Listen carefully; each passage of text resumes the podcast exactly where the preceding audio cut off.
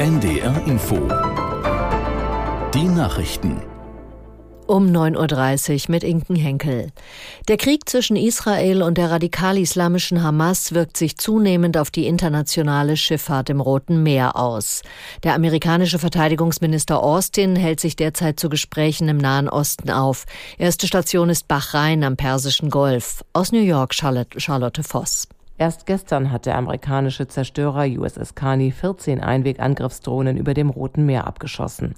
Sie seien aus Gebieten im Jemen abgefeuert worden, die von den schiitischen Houthi-Milizen kontrolliert werden, hieß es seitens der USA.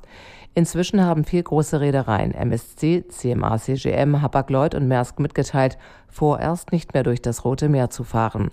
Von Bahrain geht es für Austin nach Israel. Dort stehen Gespräche mit ranghohen Militärs an. Anschließend reist der Pentagon-Chef nach Katar. Das Emirat gilt als zentraler Vermittler in den Verhandlungen zwischen Israel und der Hamas, vor allem auch im Zusammenhang mit der Freilassung der Geiseln, die die Hamas seit ihrem Angriff auf Israel Anfang Oktober in ihrer Gewalt hat. Der kurzfristige Förderstopp bei E-Autos ist auch in der SPD-Bundestagsfraktion auf Kritik gestoßen. Die stellvertretenden Vorsitzenden Müller, Miersch und Huberts erklärten, es sei äußerst unglücklich, dass schon morgen keine Anträge mehr gestellt werden können. Sie forderten Wirtschaftsminister Habeck auf, einen verlässlicheren Übergang zu organisieren. Erst gestern war bekannt geworden, dass das Förderprogramm für E-Autos schon heute Abend vorzeitig ausläuft. Hintergrund der Entscheidung ist das jüngste Haushaltsurteil des Bundesverfassungsgerichts. In Serbien hat die vorgezogene Parlamentswahl begonnen. Die Menschen im Land können noch bis 20 Uhr ihre Stimme abgeben. Mit ersten Ergebnissen wird im Laufe des Abends gerechnet. In Umfragen hatte zuletzt die regierende Fortschrittspartei von Präsident Vucic am besten abgeschnitten. Sie dürfte auf mehr als 40 Prozent kommen. Um vorgezogene Wahlen durchzusetzen, hatte Vucic das Parlament aufgelöst. Er nutzt dieses Instrument immer wieder, um sich der Loyalität seiner Funktionäre und Anhänger zu versichern. Die Chilenen sind äh, wieder aufgerufen, über eine neue Verfassung abzustimmen. Die Teilnahme ist gesetzlich vorgeschrieben.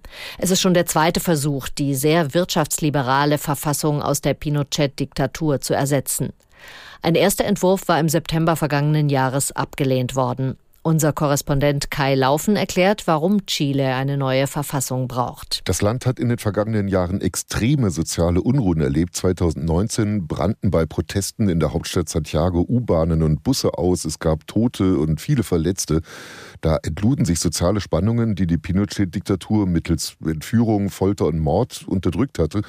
Deren neoliberales Wirtschaftssystem hatte dem Land allerdings zwar Wachstum beschert, aber es bot zu wenig Aufstiegschancen und hat Klassenunterschiede zementiert. Ein Beispiel, wer in Chile studiert, braucht entweder viel Geld aus dem Elternhaus oder muss sich so stark verschulden, dass danach kein Geld bleibt, eine Familie zu gründen, eben weil der Zugang zu Bildung nicht kostenlos ist. Das Wetter in Norddeutschland. Viele Wolken, zeitweise regnet es etwas. Von Ems und Nordsee her wird es heiter, sonnig und meist trocken. An den Küsten weht ein starker bis stürmischer Wind, Höchstwerte 7 bis 10 Grad. Morgen wird's in Südniedersachsen teils sonnig, nach Norden hin gibt's viele Wolken und zum Teil regnet es bei 6 bis 9 Grad. Die weiteren Aussichten am Dienstag Regen 6 bis 10 Grad, am Mittwoch bewölkt mit Schauern 5 bis 8 Grad. Das waren die Nachrichten. NDR Info Podcast jetzt. Zwischen Hamburg und Haiti.